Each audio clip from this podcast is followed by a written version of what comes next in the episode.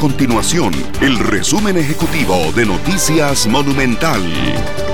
Hola, mi nombre es Fernando Muñoz y estas son las informaciones más importantes del día en Noticias Monumental. El Ministerio de Salud contabiliza 586 casos nuevos de COVID-19. De esta cifra, 19 casos son por nexo y 517 por prueba PCR. En total se contabilizan 23.872 casos desde el inicio de la pandemia en el país.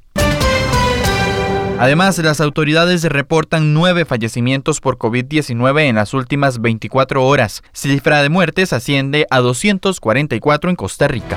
Estas y otras informaciones las puede encontrar en nuestro sitio web www.monumental.co.cr. Nuestro compromiso es mantener a Costa Rica informada.